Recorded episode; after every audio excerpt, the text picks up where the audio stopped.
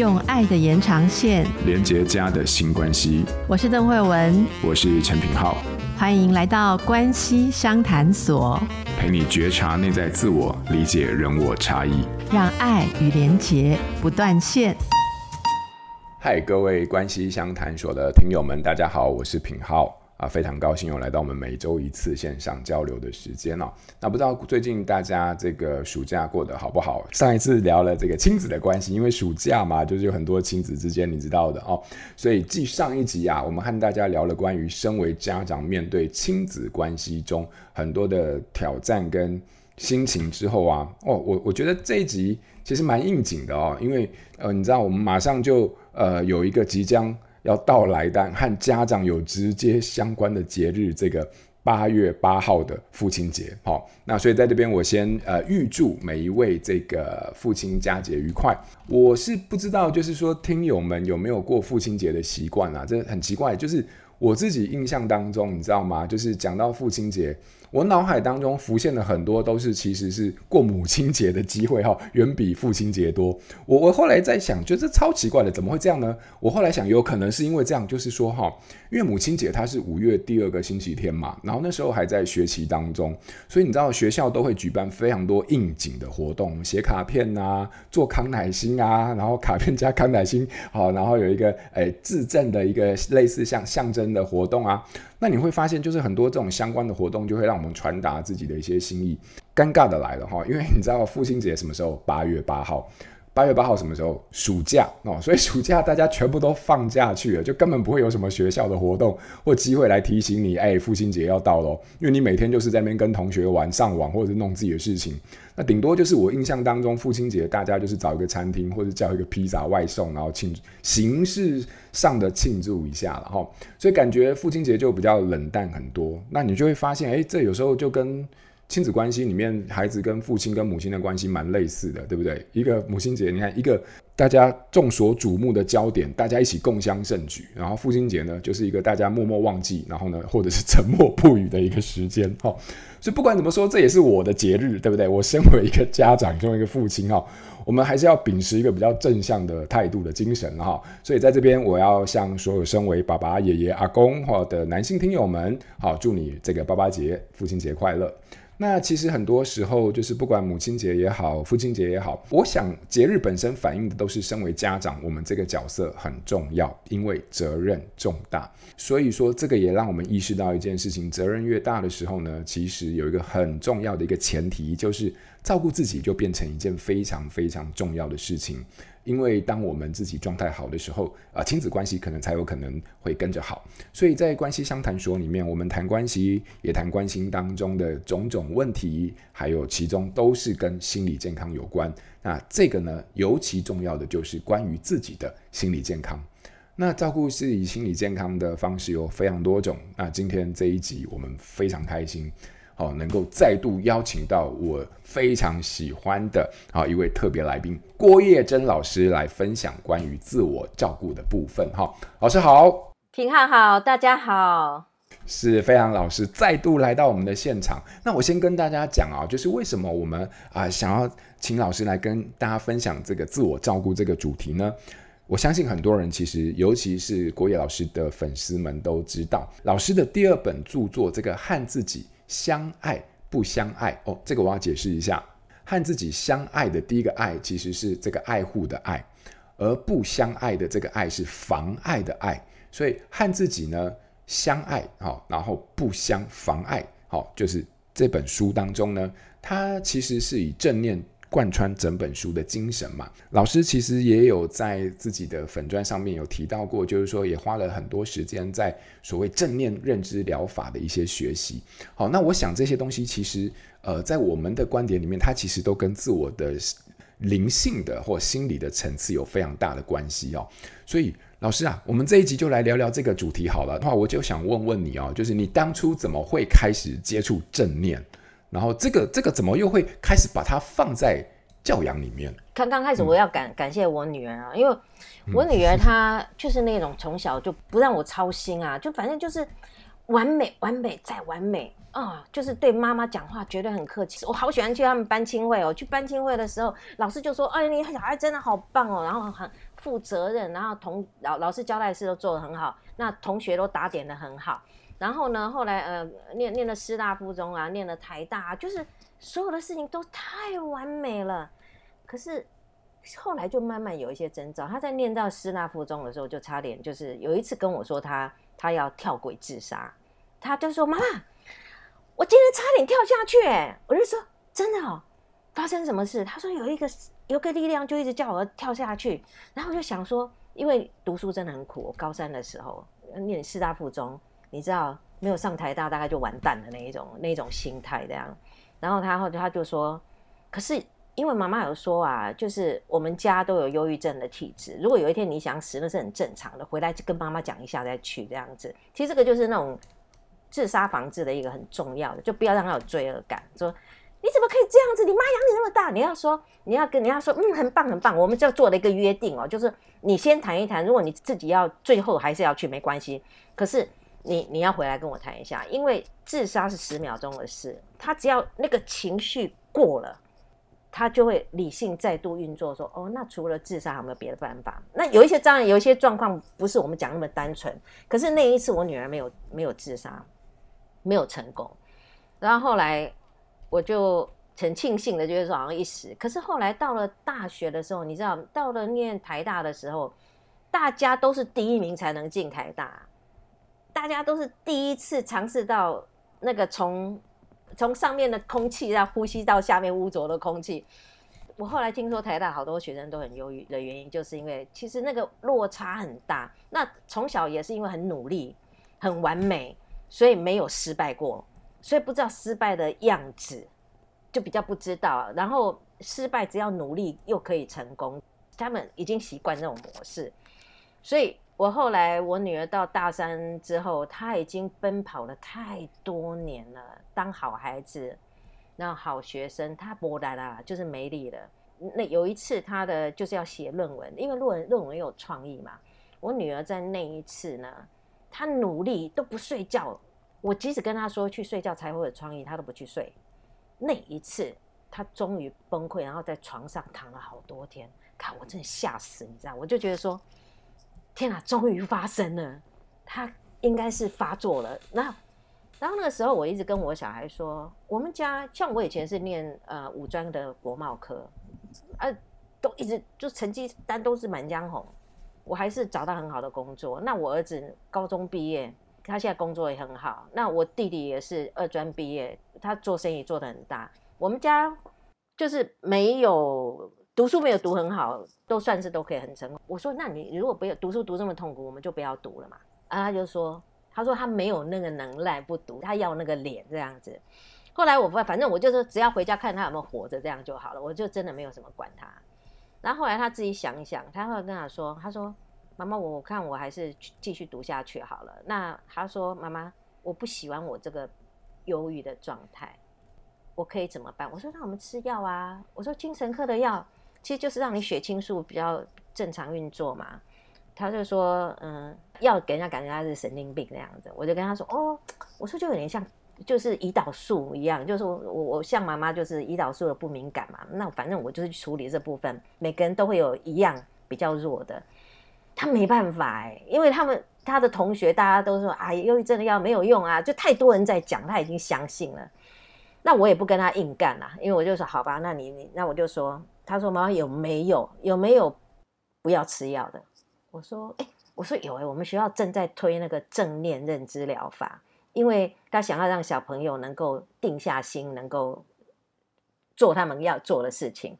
那有一派就是正念认知疗法，是专门治忧郁症的。我说我为了他哦，因为他去学，我也要学啊，我要跟他有共同语言啊，所以他就去学了另一派，我就去学学忧郁症那一派，我就我就去学了。”所以学了之后呢，因为忧郁症就是起了一个念头之后呢，他就是第二个念头、第三个念头，会说：“啊，我怎么成绩这么差？”然后第二个念头就出现了：“啊，万一我这么差下去，我以后会不会没饭吃？”然后第三个念头又出现，我没饭吃，大家会不会笑我？以前我的大台大的同学课，哈，你就只有这样吗？啊，我的人生完蛋，就越想越恐怖，然后就整个瘫痪。所以我后来学了那个正念的治疗法，就它就是专门针对忧郁症，为什么会得忧郁症？后来我才理解，各位就是为什么会走到亲子，我现在要讲了。因为我女儿好完美哦，好完美哦，她从小就像个天使，我真的就觉得她是天使，就像你们嘛，你们都好完美哦，一餐不落，每每一餐都在想要怎么让小孩可以吃得好，呃，不要外食，不可以吃薯条，这样身体会坏掉。以后你要怎么办？然后，呃，老公根本都不在意的事情，你都要帮他打点。譬如说婆婆生日，婆婆是她妈妈，可是你要帮她 妈妈过生日。各种各样的，那就很像我女儿当初，什么事都要做好，老师交代的事做好，功课要好，同学关系要好。各位听到这里，有没有像你？其实，也许你会觉得说没有啦，我读书没那么厉害。可是你在人生当中就这么努力，就是很努力，努力到最后没啦啦，然后脾气就开始暴躁，然后就开始觉得为什么你们都不体谅我？我做这些都不是为了你们吗？就后来大家只一直想闪躲你的。就是很凶的样子，让你更悲伤，因为你为他们好，连基本的感情都得不到，所以你那时候觉得人生好黑暗哦，然后就开始忧郁了。所以平浩，你能够理解为什么我为什么会走入教养吗？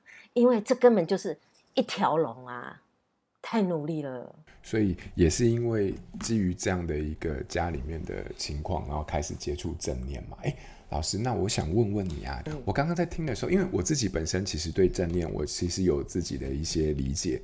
可是我想，可能有些听友他其实可能不是很清楚，说，诶，那正念这个感觉很厉害，可是正念到底是什么？所以，就老师呃接触正念的时日以来啊，正念是什么？然后呢，呃，它对你来说，它又是一个什么样的存在？首先，从正念是什么这件事情，可不可以帮听友们做一个？呃，大概简单的介绍。我的我的正念的这个跟那个书本上不一样哈，就是就是我的理解，就是说我现在，譬如说我现在跟品浩我们在在聊天，我就正正的看着品号，那品号问我什么问题，我就回答品号的问题。可是我不会去想说啊，郭叶珍会不会讲错话？这下糟糕了，等下会说国立大学的教授怎么讲这种话？然后我想说啊，我的听众里面不晓得有没有学正念，他会不会说我乱说啊？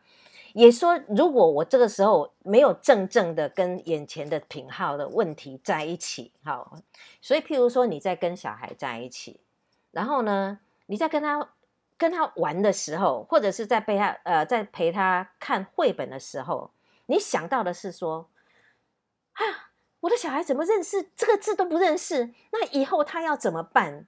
然后他怎么这么笨？然后一边读的时候又想到说：“哎呀，我的那个我那个小孩的爸爸都没有耐性，都这样随便乱念。然后呢，他小孩子还比较喜欢爸爸，公平吗？这公平吗？”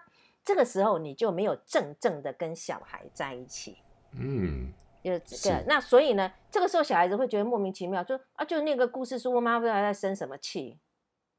然后其实他不知道你已经心中百转千回了。可是为什么会这样呢？其实它有很多的原因，就是我们念头常常会跑到过去跟未来，新仇与旧恨，所以正念就是在让你回到当下，不是说新仇不要解决，旧恨不要解决，而是在我当下，我现我把这件事情特别安排一个时间去解仇，解决我的新仇跟旧恨。譬如早上你跟你老公吵架吗？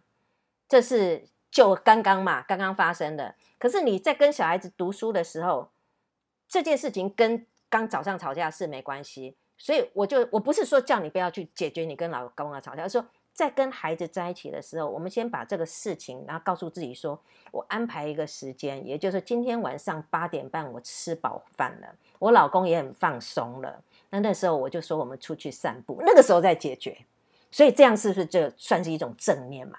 就帮用一些方法帮助你真正的活在当下，这样子。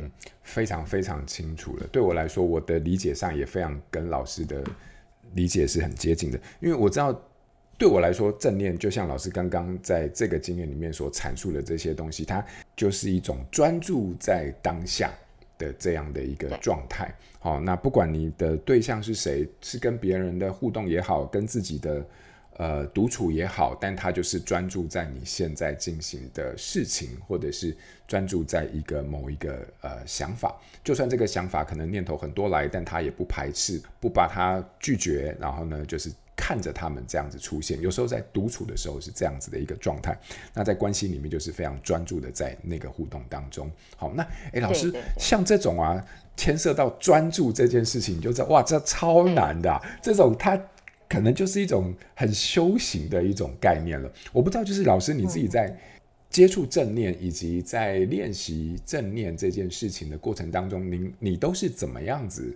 呃，在学习这件事情呢，或者是怎么样子，在让自己能够用正念的方式在生活当中。我后来哦，我我跟大家分享一个，就是说我学的正念才知道，我以前不是坏小孩。我先跟大家讲，就是说我是怎么学的。嗯。我以前呢，就是我说不上我是不是过动呢？就是说我一件事情，譬如说看一一篇文章，我也看不完，我就会去做另外一件事。我就是其实我我就是东拉西拉。那什么东西就就是我，所以功课没办法好，所以我以前就是，即便重考，考上了五专，很勉强的读，我还是就是读不会，就就是不会。然后后来发生什么事？就是我后来因为去当马街当志工，那当了志工之后呢，我就就从从中当中哇，认识了社工系，社工是一个很有价值，或是心理智商很棒，我太喜欢了。太喜欢，喜欢到我就去问社工说，我要怎么样可以去学到这个？他说，你考社工系，那时候考转学考，转学考都是很多人去杀杀，最后只剩一个。我根本是有点像文盲，你知道？我在读书的时候，那个字好像都会飘起来这样子。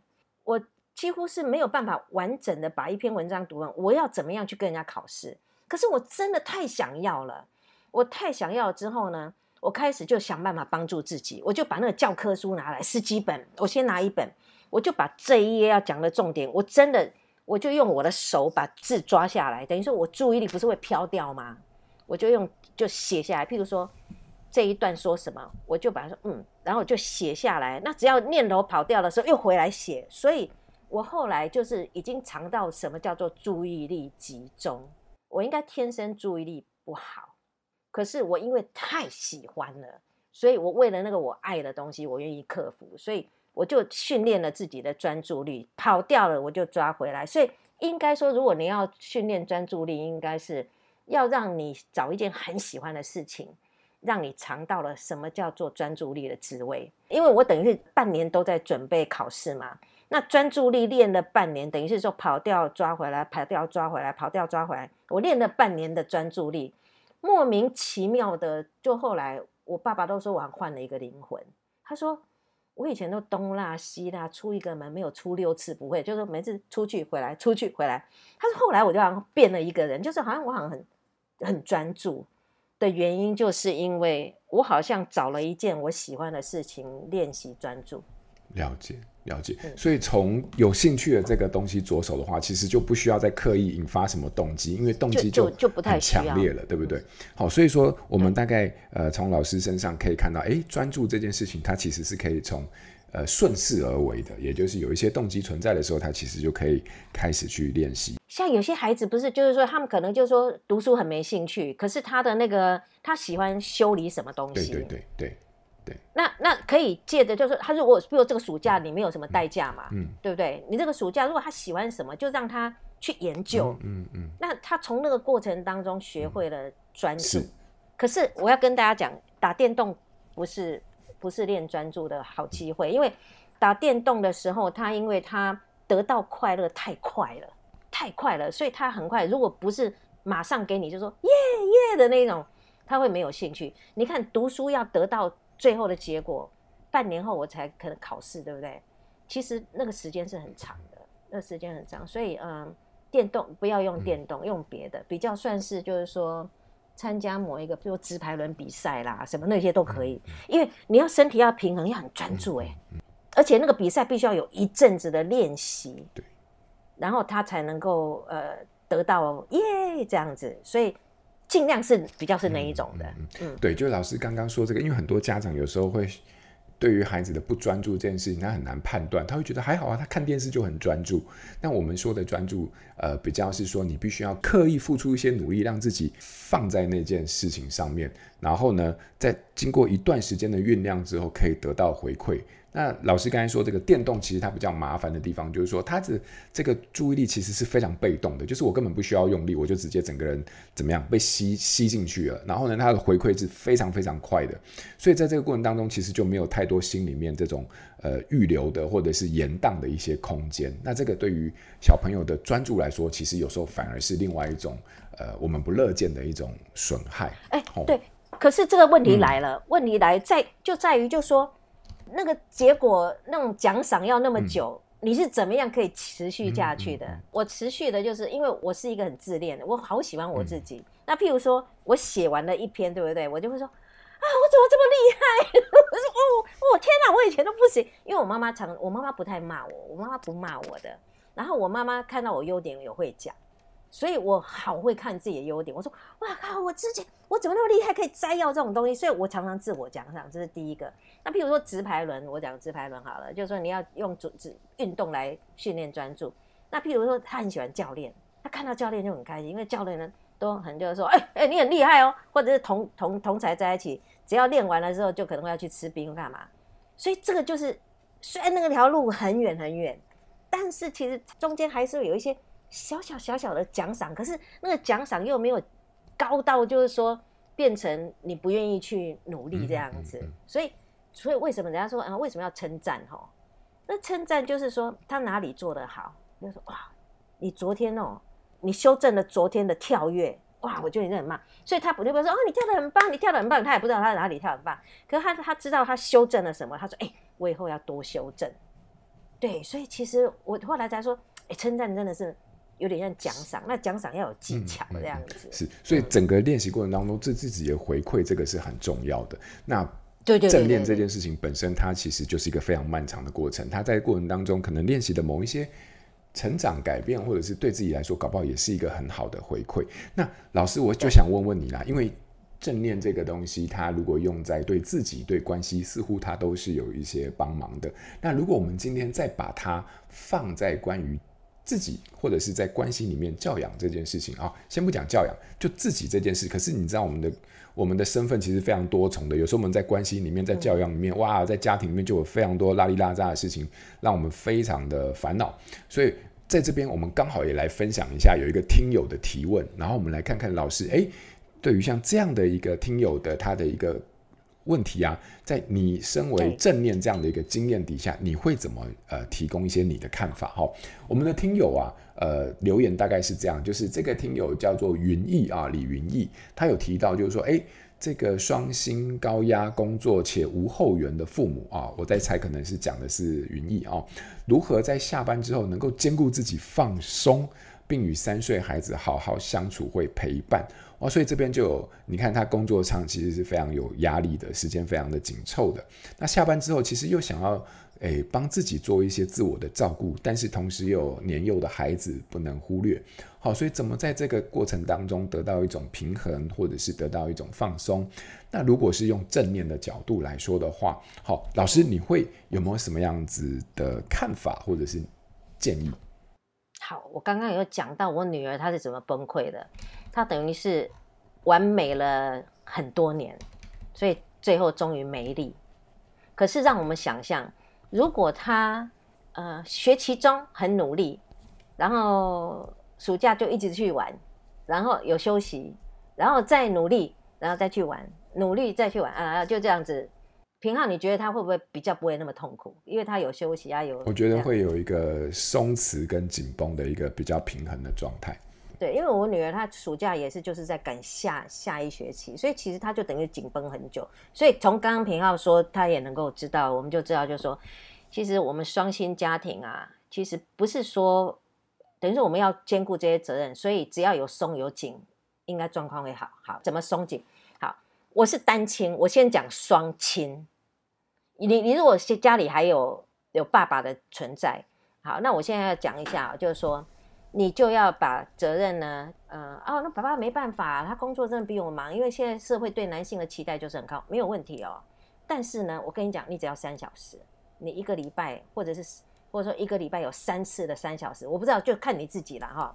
譬如，你就跟你先生讲，好，就是说我知道你很忙，我也愿意，因为我薪水可能赚的比较少，这样你一定要一周一至少要有一个三小时要跟小孩在一起，因为呢，小孩子啊，他现在虽然跟妈妈都绑在一起，然后呢，呃，跟妈妈也比较有情感的交流。那他把他就跟爸爸之间就只有金钱，因为小孩子不懂钱是什么，所以他会觉得就是说爸爸好像就是某个叔叔这样子。啊，后来就久了之后呢，孩子跟他之间又没有连结。爸爸以后退休的时候很可怜哎，因为爸爸退休之后呢，孩子也跟小孩跟他不亲啊，跟只要一回家就是妈妈妈妈妈妈，然后跟爸爸不知道要讲什么。为什么我就是这样子？因为我爸爸就是工研院，他是研究员。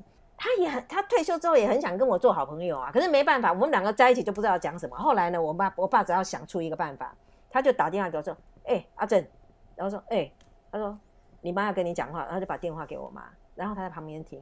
然后我回家也是，我回家的时候，他说：“哎、他说哦，你回来了。”然后就叫我聊天，跟我妈聊天给他看。所以我跟你说。你为了你的小孩跟你先生之间的连结，你不要说只有赚钱回来那是没有用的，因为小孩子很无情，因为他他认的是谁陪他，就是情感上有波动才有连结。那爸爸如果情感上没有波动，比如一起玩，比如说玩滚滚滚，小朋友啊啊尖叫啊很开心，他就会喜欢爸爸。可是如果说哦薪水拿给妈妈，小孩子也不知道跟你之间没有情感互动，他就会那个。所以为了小孩好。为了爸爸好，为了你好，其实你去休息那三个小时，才三个小时，真的，其实就丢给爸爸，爸爸又会感谢你。他因为爸爸有时候只会说：“你每天在家里到底在干什么？为什么我回家都这么乱？你你为什么都没有整理？”他说：“有啊，刚刚已经整理了，又乱了。”那爸爸不理解，所以你那三小时他就理解你有多辛苦。你看这三小时多多有用，这三个小时可以让所有的事情变完美。你。你用那三小时就去洗 SPA，就去洗 SPA，然后去呃去吃甜点，然后干嘛，或找你的姐妹淘出去。那三小时哦，你就有休息到了。那这样子，接下来就路就又可以走得下去了。所以这这一点不晓得，你觉得平浩觉得有？我觉得很棒，因为他在我们非常没有间隔的时间当中，刻意的做出了一个跟自己照顾自己的一个。部分，那其实这个东西其实对于很多人来说都是非常需要的，因为很多时候我们就是因为空间上面、时间上面没，就是一直在连贯的过程当中，所以你就会觉得非常的紧迫，好像没有办法喘息。而喘息这个东西，它其实就是需要一个非常独立而且专属的空间跟时间。对，那那因为呃我是单亲妈妈嘛，然后那个我。大家会提出这个问题，有人说我的波浪退休啊，就是我现在在大陆啊，还是我爸，我就是一个人带两个人一以一打二啊，没有问题。这个我也有一些方方法。那个时候就要用一些技巧哈，就是说，呃，像我自己，我因为我那时候在读博士，那我读博士的时候就需要很，哎，我书里面好像有写，我在读博士，我需要很安静的三十分钟。可是你叫我超过三十分钟，因为注意力实在没办法那么久，因为烧三十分钟我就想吐了。然后，所以我就用番番茄钟这个那个方法。可是我是小孩注意力也没办法太久，所以我就跟小孩就说：“哎，妈妈现在呢需要你帮忙，就是说我需要三十分钟都没有事，都没有声音哈。所以我们这三十分钟呢，就是跟小孩说：来，我们你现在需要我做什么吗？我现在都要进入要写工工作啊，就你们不能来打扰我这样子。那时候其实那时候我的小孩比较大一点了。”就是他，譬如说他可以玩玩具，我说我就说有你自己玩，然后有有事情再来找我啊。然后譬如说他来找我的时候，我现在在写作业，对不对？我现在在写写论文。然后呢，那个因为有个钟，三岁的小孩子看得懂那个指针走到这边。你譬如你贴个红色，贴到这边才可以跟我讲话。那譬如他就妈妈妈妈妈，然后就指一指那个钟，那他就他就会知道。那除非是很严重，譬如吐了或干嘛的时候。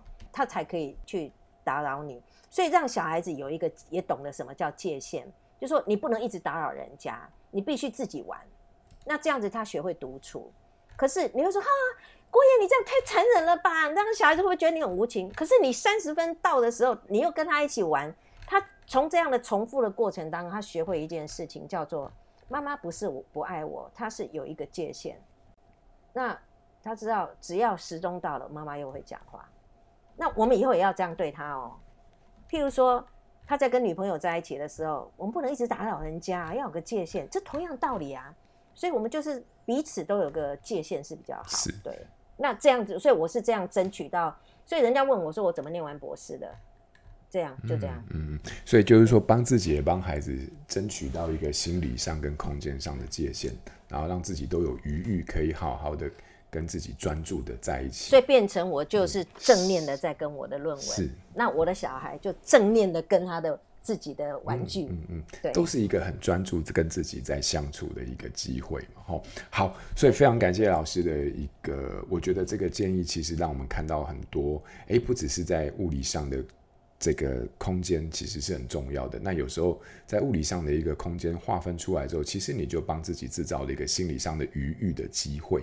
好，那在这个时候，我们可以开始试着专注。哎，其实每一刻都可以专注，但有时候在这样的一个状况下，你可以更专注的跟自己在一起练习呃正念这件事情。好好，所以老师，那我们今天呢、就是说我们到了最后分享的最后啊，那一样就是新练习的部分，我们谈到了正念这件事情，谈到了教养，谈到了正念的概念。那在新练习的地方，不知道老师有没有什么想要让大家带回去，在这个礼拜可以在家中自己练习的一些呃方法或者是呃尝试呢？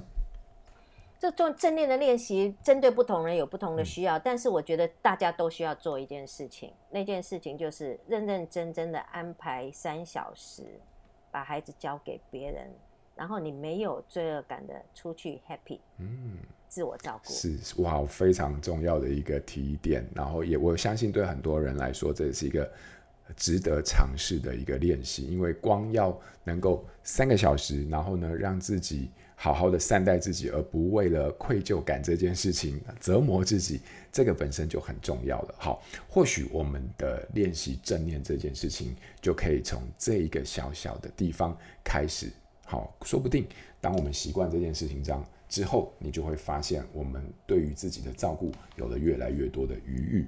好，所以今天非常感谢老师来到呃线上来跟我们进行关于分享了很多关于正念的一些经验啊、在跟孩子们相处当中跟正念的关系。那最后再回到诶。或许我们可以在实际生活当中如何帮自己带来正念的练习跟机会。那也希望啊、呃，我们这一集的内容还有新练习能够对听友有所帮助。好，我们今天非常感谢老师，那我们就要在这边跟他说再见喽。谢谢老师，谢谢，再见。亲子天下 Podcast，周一到周六谈教育、聊生活，开启美好新关系。欢迎订阅收听 Apple Podcast 和 Spotify，请给我们五星赞一下。也欢迎在许愿池留言回馈，告诉我们希望在关系相谈所所听到的主题。